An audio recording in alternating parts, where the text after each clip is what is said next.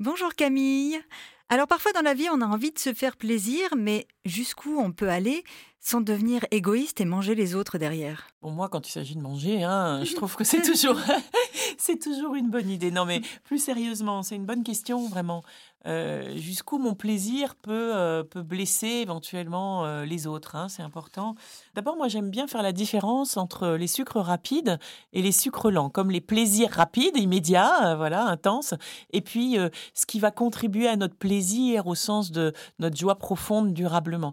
Et là, déjà, quand on fait un peu la différence, on s'aperçoit que souvent, la perspective d'un sucre rapide, là, d'un plaisir intense, rapide, tout de suite et maintenant, peut parfois passer un peu sous silence nos autres besoins, nos autres plaisirs euh, plus profonds, plus lents, plus dans la durée, et, ça, ça peut parfois nous piéger un peu.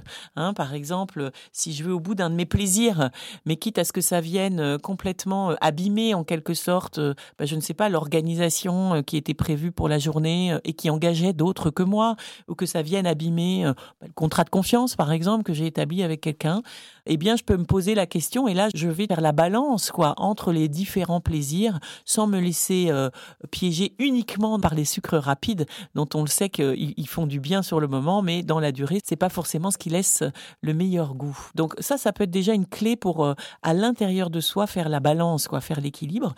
Et puis, quand réellement mon propre plaisir est en jeu et que ça vient rencontrer, voyez, la limite de l'autre en quelque sorte, ou des autres, hein, ou d'une organisation, eh bien, euh, il est important d'en parler, il est important de, de l'exprimer, de le déplier là aussi. Ça vient rencontrer la limite de l'autre qui va pouvoir l'exprimer à son tour.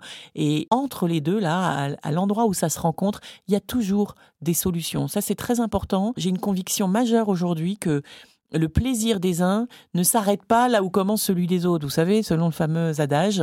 Au contraire, il y a des solutions, il y a de la créativité à trouver pour que l'ensemble des plaisirs puissent trouver des issues favorables.